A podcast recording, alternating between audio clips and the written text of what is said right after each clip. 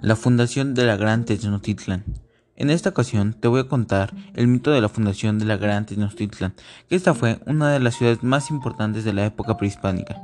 Y todo esto comenzó con la migración de los aztecas, también llamados chichimecas. Estos se encontraban en Aztlán. ¿Por qué reciben ese nombre? Precisamente reciben ese nombre gracias a haber habitado en las tierras de Aztlán, en donde ellos adoraban a Huitzilopochtli, que era una deidad que los guiaría a un lugar, la tierra prometida.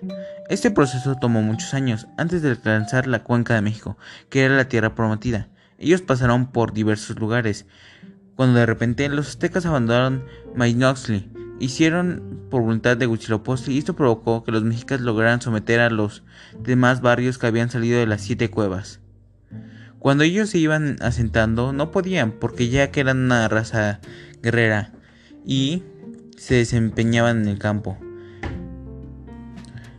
Esto les permitió desempeñarse como herreros para otros pueblos. Sin en cambio, los mexicas decidieron terminar la alianza con los tapanecas, que terminó en 1428, que provocó una gran rebelión de un grupo de tenochas, que esta victoria se la llevaron los mexicas. Esto dio paso al surgimiento de la hegemonía del imperio mexica sobre la cuenca de México.